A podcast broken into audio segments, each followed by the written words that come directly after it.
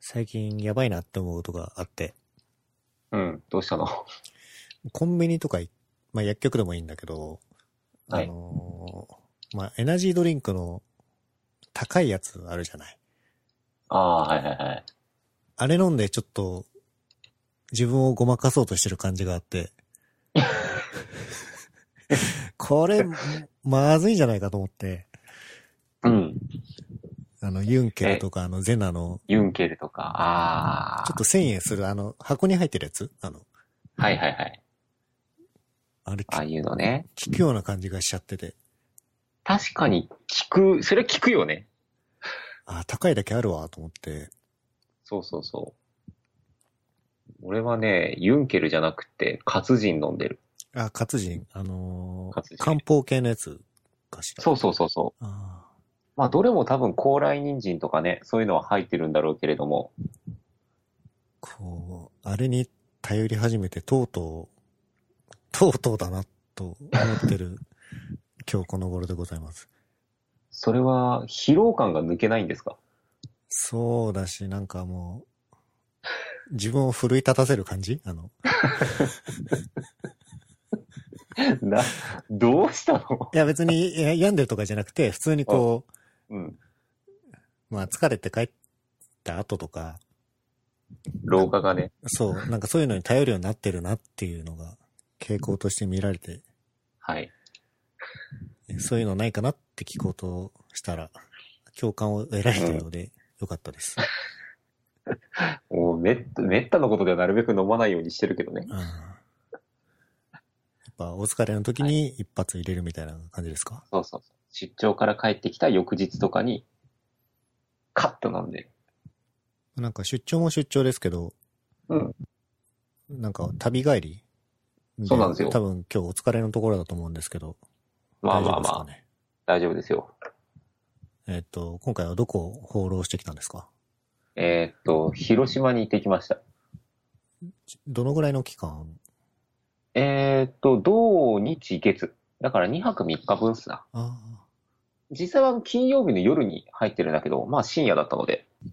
えっ、と、新幹線で行って、いや、えーっとね、東京の羽田から、あの、JAL のさ、どこかに参るっていう企画商品あるじゃないですか。そんなのがあるんですかあるんですよ。あの、通常のそのマイルで飛ぶよりもずっと安く、てかずっと少ないマイルで、えーっと、往復航空券がゲットできるんだけど、行き先は4箇所のうちランダム。ランダムってことはないと思うんだけど、本当は。まあ、どこかに行けるみたいな。あの、所ジョージさんのあの番組みたいな、だダーツではないけれども、そうだね。そうそう。当たったのが広島と。そうそうそう、行き先指定できなくって、候補に、えっ、と、宮崎と、うーん、長崎と、あと、青森か。と、あと広島っていう候補があって、広島が当たったっていうだけ。なるほど。はい。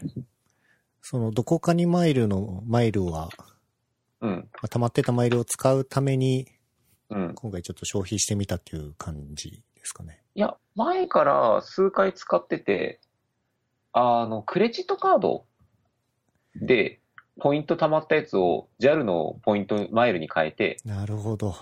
で、それをどこかにマイルに変換して、えー、定期的に一人旅に行くというのが趣味の一つ。それどのぐらいのスパンで溜まっていくもんなんですかいやー、でも、一年に2回ぐらいは、どこかにマイルできるね。確か。これは、ペース的にもちょうどいい感じで。まあ、実際は、あの、そんな高ペースでは使ってなくて、もっとポディンと持て余してるけれども。で、広島に行ってましたと。 2泊3日どうでした2泊3日ね。いや、良かったですよ。あのー一番最初の、まあ、2泊3日と言いながら実質はだから3泊3 4日うん。なんだけど、まあ一番最初が本当深夜着で、で、深夜着いて、えーっと、初めてカプセルホテルに泊まってみて。初めて初めて。泊まったことあるある。あれある人生初人生初。あら。いや、なんかさ、狭いところ嫌だなとかさ、臭そうだなとかいろいろ抵抗感があったんだけど、ちょっと勇気を出して、2000円で泊まれるならいいかって思ってはい。泊まってみたら案外平気だった。まあね、なんかカプセルホテルも多分場所にはよるんでしょうけど、いいところはね、いいうん。質で提供してるでしょうから。なんか、広島の繁華街ど真ん中の、ちょっと雰囲気の怪しいところではあった。それはピンクの意味ですかあー、ピンク、うん、周りもピンクだらけ。ああ、なるほど。そうそうそうそう。あの、お兄さんいかがですかって何かを勧めてくるお兄さんばっかりみたいな、それをくぐり抜けて、2000円で。 2000円で。でもなんかすごいタバコ臭かった。ああ、そういうのはね。なんか分煙が全然できてない系で、途中で鼻がバカになったからよかったけどさ、うん臭い臭い。まあそこにね、目をつむれば、まあ、あと、翌朝、謎の虫に背中を刺されていたということを除けば、よかったかなと。えっ、と、素泊まっただけですかね。素泊まっただけう。んそう、素泊まっただけっすわ。で、一夜を明かし、だし、で、そこから先はあの、ベタなんですけれども、宮島、あの、はい厳島神社、厳島神社。そう、行ったことなかったから、あの、広島市内原爆ドームのすぐ隣うん。から、なんかあの、高速船が出てて、あの、海に浮かんでる鳥居みたいなやつですよね。ああ、そうそうそう、それが厳島神社の大鳥居ってやつですね。はいはいはい。そうそうそうそう。あれであの、高速船でペアーっと宮島まで行って、はい。で、宮島で、とりあえず牡蠣をいっぱい食べるぞって心に決めて、移動して。で、実際一番最初に食べたのはアナゴだったけどね。まあ、ひ広島といえばアナゴなんですか。だったんだね。いや、俺も今回初めて、あの、行く前に少しだけ調べたら、アナゴが有名って出てきて。うん。あんまり寿司ネタとかでもね、もう俺アナゴ全然食べないんだけど、うんうん。今回広島がアナゴが有名と聞いて、おお、それだったら食ったのがいいと思って、うん。宮島のちょっと良さげなところに行ってみたら、これがなかなか大ヒットで。おー。なんかすごい美味しかったよ。穴子飯。 あのーね、名古屋だと、ちょっと兄弟商品ですけど、うなぎはいっぱい食ってるでしょうから。うなぎいっぱい食えねえよ。あっけえよ。一食いくらすんだまあ、またそれとは違った美味しさが。全然違って、なんかあの、値段もまあ、普通の店だと2000円未満とかで、まあちょっといいところで食ったら2000ちょっと超えるぐらいの穴子飯はね、価格設定になってて、でもうなぎよりは全然安い感じう。ん。で、あのーそう、うなぎと比べがちなんだけど、全然やっぱ別の食い物だなと思って。うん。なんか、うなぎってやっぱ結構脂が乗ってこってり感も楽しむ感じじゃないですか。そう、タレも濃いですしね。そうそうそうそう。なんだけど、少なくとも俺が食ったところの穴子飯は、タレは結構こう、あっさり控えめな味付けなんだけど、で、あと穴子自体も結構身が締まった、あの、脂がすごい乗ってるというよりは、うん。なんかパリッと焼かれて、コロッとほぐれるみたいなは、いはいいい白身をしていて、なんか、なんだろう。カルビが重たくなってきた中年男性にはちょうどいい感じの赤 身、みたいな感じですかね。赤身じゃないけど、そうそう。なんかそういう感じ。え油と糖分が落ちてきた頃にちょうど食べたい 感じの味だった。あと香りがちょっと爽やかだったかな。香ばしさより爽やか。かな香りが、多分穴子の香りなんだろうけど、うん、そっちの方が先だった感じ。食レポみたいになってきた。いや皆さん、あの、名古屋、名古屋じゃねえ、えっ、 と、広島に行ったらぜひ穴子を食べていただいて。はい。穴子、うまかったよ。そうそうあと、あれだね、宮島、厳島神社は普通に早朝とか行ってよかったんだけど、あの、もう一個注意を促すとしたら、なんか、宮島の中央の方に、弥泉っていう、あの、弥勒菩薩の弥の字に、山って書いて弥泉って読むんだけど、 はい。のミセンっていうところがあって、そこがね、なんかロープウェイでピャーって上がれるのかなって、宮島ロープウェイっていうのが普通に穴子飯の店の近くにあって、はい。あこれで上がったらすぐ登れるんやろうと思って、のぼピャーって登ったら、なんか、まずそこのロープウェイの駅にたどり着くまでがちょっと軽く登山で、うん。で、ロープウェイで上がった後も30分ぐらいさらに登山があって、うんうん。なんか延々と階段を30分登り続けるっていう結構ハードな工程で、完全に油断した格好と油断した気持ちで登ってしまったんだけど、はいはいはいはい。あの、ぜひ皆さん宮島高いところ登るときはそれなりの覚悟を持って 登っていただいた方がいいかなという経験談でした。これ斜めやからですね。ああ、535メーターって書いてあるから結構な高さですうね。ん。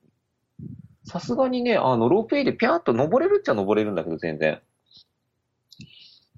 なんだけど、全然徒歩で結構登らないと、いわゆる頂上と呼ばれるようなところまではたどり着けないみたいなはいはいはい。感じで。まあ、ほんと見晴らしはすごい良かったけどね。うん。なんか油断したお姉ちゃんが本当にあの、なんか、すごいおしゃれ着みたいな感じのお姉ちゃんがうん。汗だくで登ってたりとか、一方でなんか上半身裸のあの外国人のお兄ちゃんがちょっと駆け上げし気味に登っていったりとか、 うんうんうん。なんか不思議な場所だったけど。もう、高尾山登る気持ちで行ったら、お釣りが来るかな。そうだね、高尾山ってあれ登ったらどれぐらいかかるものだっけどのぐらいかちょっと覚えてないけど、少なくとも、ロープウェイで山頂までっていう感じではないってことだけ今分かりましたね。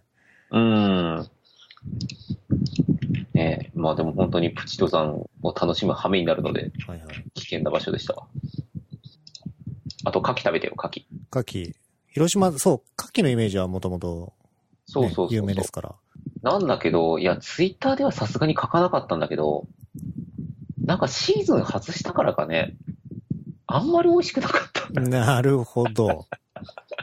なんか、広島の人いたら悪いなと思って、ツイッターに書けなかったんだけど、はい。まあでも、広島の人がね、悪いわけじゃないですから。そうだね。夏季が悪いそうだわねけですからで。もうんか牡蠣も、牡蠣にも罪ないけどね。 命奪われてまず勝い。手に食われてまずいとは言わないね。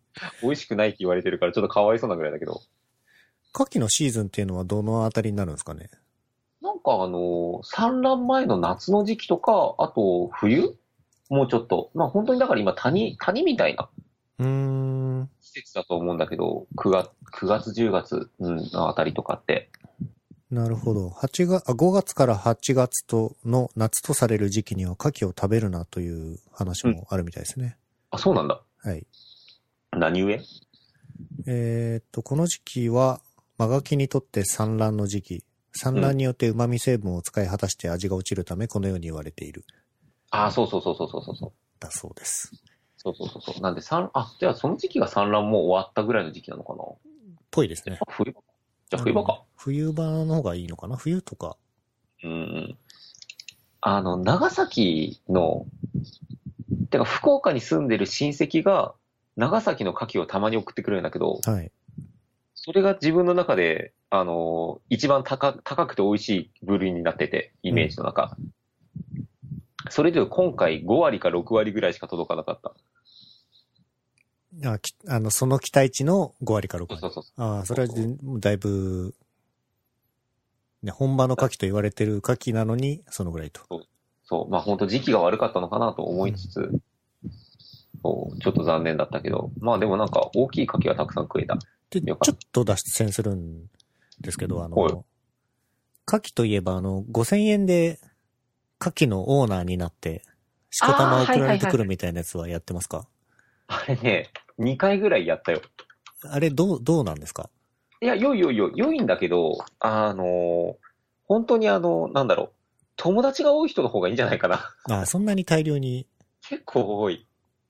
うち二人で妻と消費するにはやっぱちょっと多めで、うーんなんかね、全部酒蒸しにしたりとか、うんなんかさ二三章でちょっとあえて佃煮にしたりとか、なんか最終保存食っぽい調理になって全部消化しきるみたいな風になっちゃって、うん。なんか消化試合っぽくなっちゃうからちょっと見合わせてる今年は。 5000円でそんな量来るって、まあ、コスパは凄まじいですね。コスパはいいと思う。まあ普通に美味しい牡蠣かなとは思うし、生で食えるものじゃなかったはずだけど、うんうんまあまあでもでも、割と良かったよ、それは。うん。えあそうだね。そういえばその牡蠣自体も、なんか2月から4月の間ぐらいー、はい。がお届けシーズンで設定されてるから、その辺がピークなのかもね。もしかしたら。うんじゃあちょっと冬場にトライした方がいいそうですよ、皆さねえこの番組さ、そういう宣伝系の番組だと、ん。いや、 この誰も、誰も得しない宣伝。あのー一応ね、毎回何らかの情報を摂取して、終わってほしいので、皆さんには。ああ、なるほど。そういうコンセプトがちゃんとしっかりあるんですね。うん、まあね、本当に雑談だけで終わっちゃう と。そう、俺この番組というか、あの、そのシリーズ的な、なんだろう、コンセプトというかね、あんまり分からずにいつも 話してる気がするので、はい。まあ 先ちゃんに響かれるがまま。はい。まあ、気づけば、うん。これで63回目なんですよ。すごいね。そんな継続してるんだ。そう。あれパトロンとかってやってるパトロン。ンもやってますね。あ、やってるんだ。収入してる収入は、インカム。あの、ちょっとずつあるんですけど、うん。まあ、ドメイン代とトントンぐらいかなっていう感じですねあー。年間で。なるほどね。まあ、なんで、その、まあ、趣味でやってるんでいいんですけど、うん。こうやって収録して、まあ、ゲストの方にも時間使ってもらって、ある程度こう、終わった後編集の時間とかやって、アップロードとか、いあーろんなコストを考えると、まあ、いや時い給や、換算しちゃダメだね。そうですね。まあでも、利益求めてやってるわけじゃないんでいいんですけど、そうですまあ、ねも。しね、楽しんでくれる人いたらいいですね。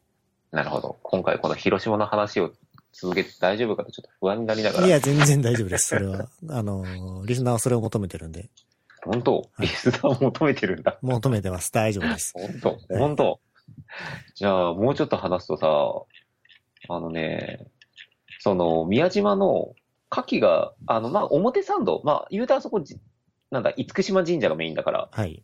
なんだかんだで。なので、その表参道と呼ばれる通りがあるんですね。はい。で、そこでいろんな焼き牡蠣とかを、まあ、それこそあの、なんだ、路面店みたいな感じで、こう、か、なんだろう、買ってすぐ食えるみたいなうんところとかもあったりするわけですよ。で、そこの中に、結構、あの、いかがわしいアルコールドリンクの店があって、ほう。全然いかがわしい、いかがわしいとかじゃないけど、システムがいかがわしいだけで。なんかね、500円から700円ぐらいの価格帯のアルコール買える場所。 はいはいはいはい。プラスチックのカップでね、うん。あの、その場でお酒注いでくれて、はいって渡してくれるところなんだけど、そこが500円から700円ぐらいなんだけど、おかわりが、つどんなやつでも200円でおかわりできて、しかも何回でも。これは邪悪だ。ジャックだよね。 2杯目絶対飲むじゃん、これ。飲む飲む飲む。そうそうそうそう。いや、すごいね。これは結構良かったよ。酒飲みには。あー、楽しそう。これ飲み歩いちゃうわけですね。飲み歩いちゃう。だから俺これ、一回最初買って、で、適当にそこら辺の店で牡蠣食って、で、おかわりして、また適当に他の店で牡蠣食って、で、おかわりして、ホテルにそのまま持って帰ったりとかして、うーん。 1000円ぐらいで3杯分飲めたから、まあいいかなっていう。このおかわりの200円っていうのは、うん。 2杯目のおかわりも200円ってことですよね。そうそうそうそう。だから、な、最初、まあ俺が頼んだのが、えっ、と、このレモンと、まあレモンとジンか。レモンジンサイダーってやつが700円で、で、2回おかわりしたから1100円か。なんじゃそトれー。タルで見ると結構いい値段だけど、まあ3倍分、アルコール3杯と比べたら、まあそんなもんだよね。まあでもね、酒飲みには本当に2杯目以降のコスパの良さが。そう。てか、ついおかわりしちゃうっていうのが本当邪悪。はいはい。ね、しかも牡蠣があるからね。そうそうそう。なんか広島、てか広島に限らずだけれども、最近なんか地方でジンを作ってるところ多いね。多いのよ。へえ、国産人が流そ行うってるそうそう、クラフトジンみたいなト感じで。まあ、なんかあんまりジンの個性とかはそんな飲み比べてないからわかんないけど、こちれょうどこもれ飲んだやつがね、広うん島産のジンってことですかね。あ、そうそうそうそう、広島のレモンと広島のジンでサイダーっていう感じのドリンクでした。うん美味しかったよ。これが、厳島神社の中にあると。中っていうか、まあ外だけまれあどそも、のそ参うだね道のところにあると。表参そうそうそうう。そう、表側の通りにね、えこれー、は非常に良かった。満喫してる。満喫してるよ。一人旅だからね、これが、まあ昼間ですよね。昼間です。で、観光しつつ昼間あブラブラして、うん。夜は夜で楽しいですよね、きっとね。多分飲み屋に行ったんでしょうけど。いや、夜はね、あのー泊まった宿が、飯付きのプランばっかりで。はい。で、そのままじゃあ飯ついてるんだったらその宿で食うかって思って、ビュッフェだったんだけど、はい。まあ普通だったね。うん これも。あーまあまあまあまあ。あれこれじゃあ違う日なのかなホルモン食ってるのは、あ、ホルモンあ、ホルモン食ってるのはね、えっ、と、その次の日。あ、なるほど。そう。 もうホルモンまで行きました。そう、それはね、あの、宮島を脱出して、で、尾道に行ったんだけれども、最終的にはね。はいはいはい。あの、宮島から尾道に移動する最中に、一回その広島の中の、えーっと、西区福島町っていうところだったかな。うん。まあなんか昔からその、なんかホルモンとかが結構よく食われてた、多分、あの、あれかね、屠殺場じゃないけれども、し肉の卸とかやってたエリアなのかなえちょっと、なんかどういう属性だったか忘れたけど、まあそんな感じの場所があって、で、その界隈が、なんかホルモンよく食べてて、で、ここ特有の食い方としてホルモンを、あの、それこそガツとかさ、ー、はい。えー、千枚とか、はい。まあ、牛のね、い胃袋とかね、第4まである胃袋のやつを長っぽそく切ったやつを天ぷらにして、で、それをあの、まあ、切って食べるみたいなのが昔から食われ、昔からなのかなまあ食われてるみたいで、ちょっと食ってみたいなと思って寄ってみたら、そういうホルモン画像になった。私のツイッターですね。 はい。これね、酒飲みにはたまらなそうな光景ですよこれね。うんでもまあ、言うたらなんだけどもう、バスへの居酒屋じゃないけど、飲み屋っていう感じなので、うん。そういうのが好きな人じゃないとあれかもしれないけど。うん。まな板に包丁が乗ってる画像を見つけたホまな板に包丁が乗ってる画像は、ルモンの見エつリけたこれア。もしかして自分で切ったとか。そうそうそうそうそう、これ自分で切るのよ。まな板っていうか、多分なんか寿司桁みたいな物体が目の前にドンと置かれて、で、トングと包丁を渡されて、で、そのホルモンってさ、普通にかじったらやっぱ硬いじゃん。長っぽくなってると。噛みちぎれないから、それはあの、じゃあこれで切って食ってねみたいな感じで渡されて、うんあ、はい。まさかの一人一本包丁が渡されるという謎のシステムで。うんうん。この、尾道には何を目的で行ったんですかね。尾道はね、あんまり目的がなくって、とりあえず最終日ちょっと尾道行ってみるかぐらいの感じの移動だった。ああ。本当は多分、あの、尾道から、あの、なんだっけ、えーっと、しまなみ海道か。瀬戸内の島々をこう、渡りながら四国の、えーっと、愛媛の方か、に抜けるようなルート。はい、サイクリングとか。かでよくね、あの、人気があるスポットのはずなんだけど、うんそっちの方まで足伸ばさないと、ちょっと、あれだね、割と地味めな感じの雰囲気でした。うーん。あれ、呉にもあの、自分の寄っ。んククレ、レにもあ、クレはね、寄った。寄った。ああ、なるほど一。瞬2、3時間寄った。ああ、そうだね。クレはね、ほとんどツイートはしてないんだけど、クレも良 かったよ。てか、クレは面白かった、普通に。ええ3時間だったけど。あのー自衛隊、てか、呉っていうと、やっぱりその、ね、軍港の町なので、はい。遡ると。うん。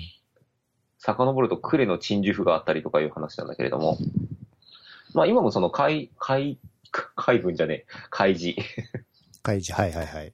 そうそうそう、開示とかがね、あったりとかで、あのーそういう、なんだ、山、戦艦大和。はい。あれのそのミュージアムであったりだとか、おー。で、あと、開示が直接運営している、なんかその、うーん、あれ、なんていう名前だったっけな。なんかちょっと名前忘れたけども、開示の施設があって、うんで、なんか潜水艦の展示とかがあって、ほうほ退役したリアル潜水艦が、あの、丘の上に展示されてて、う。どうやって引き上げたんだろわかんわからん。 なんかその、まあやっぱりすごい、潜水艦って思ったよりでかいんだなと思ったけど、すごいでかい物体が地上にあって、で、そのすぐ横に建物が隣接されてて、そこがその開示の、まあ、展示う。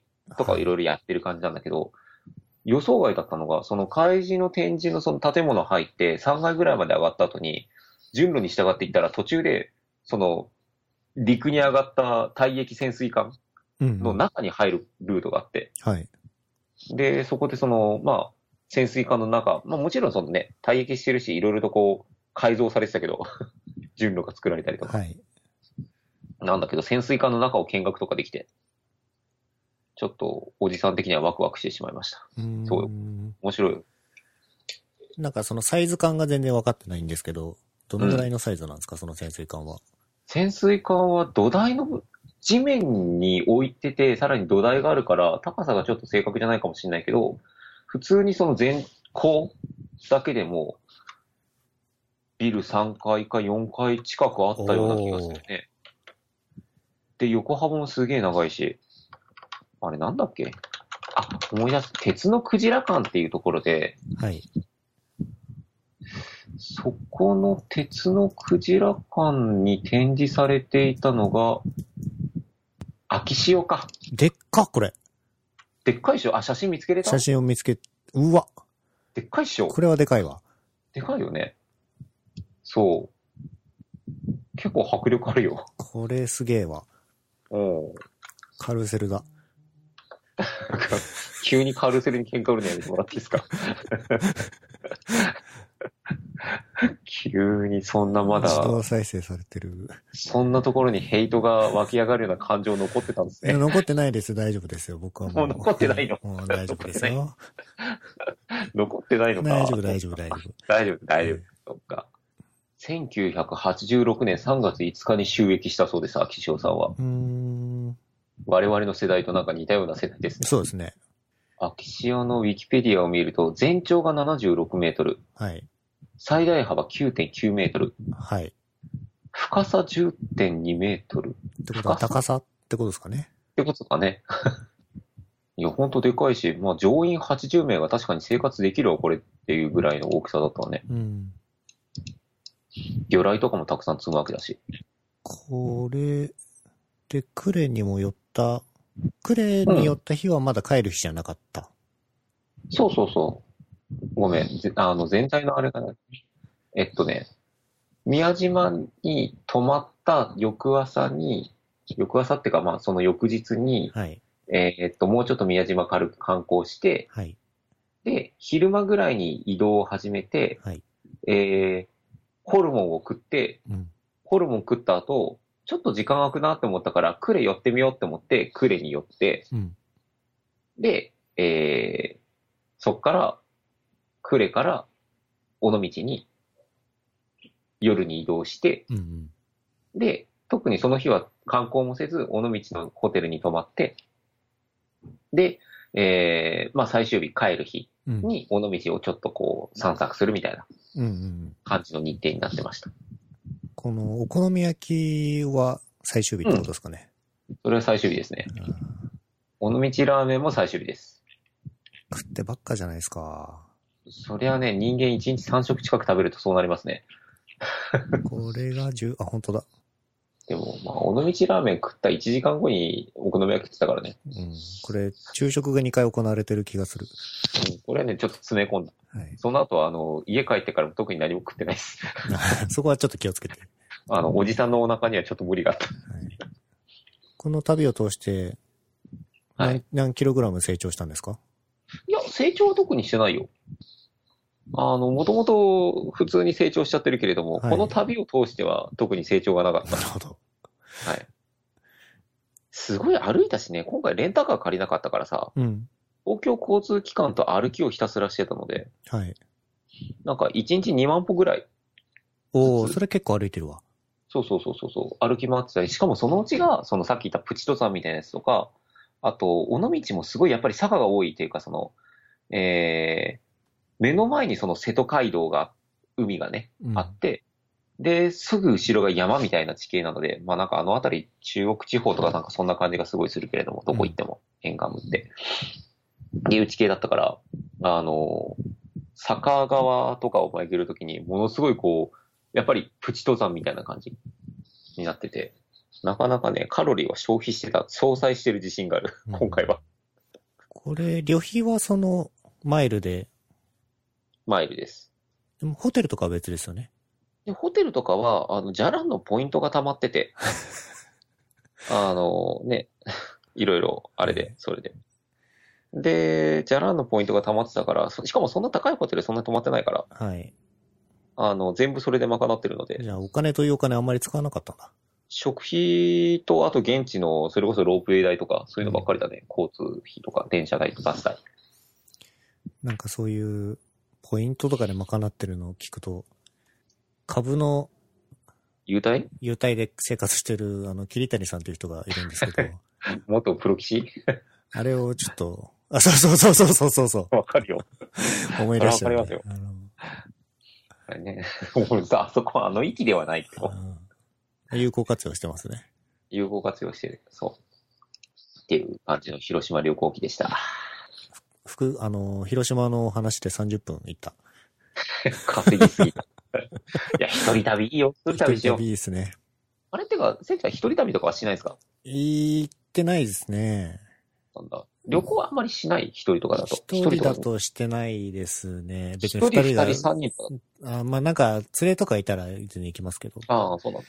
うん。最近、そういうの行かな、行かないけど、バーとかには一人で行くようになってしまって、全然酒とかわかんないのに、ああ、なんかシティボーイですね。うんよくないなと思って。よくないでしょ。いや、酒なんにか逃げ毎ちゃう回ね、こう、お酒の名前聞きながら、こう、うん一人で飲むという楽しみを覚えてしまってね。でもそれ楽しいんでしょそうですね。ストレス解消。うん、別にストレスないけどね。またまた。まちょた。公共の電波に乗せ、乗乗っけられないんで、それはね。あ、公共の、の電波に乗せられないタイプ乗せられないイタイプのストレスが、もしかしたらあるかもしれないし、ないかももししれなかい。したら。ああ、なるほどね。サウニーは行ってるんですかサウナサウニー。うん。サウニサウニ行ってない。サウナ、サウナ。サウナ、サウナ行ってますよ。そう、サウナ目覚めて。なんいや、かそ、れこそそのね、あ、なんか、整うようになれた。なったなった。おー。サビつつある。てか、多分一番最初に掴んでから逆になんか最近ちょっとこう、迷走して、一番最初のような感動がなくなってるところだけど。あいやね、なんかあのーそれこそ冒頭のさ、その、ユンケルに頼っちゃうとかじゃないけれどーも、はい。あのー、ほんとなんか7月、8月ぐらい俺すごい疲労感が強くって、うん。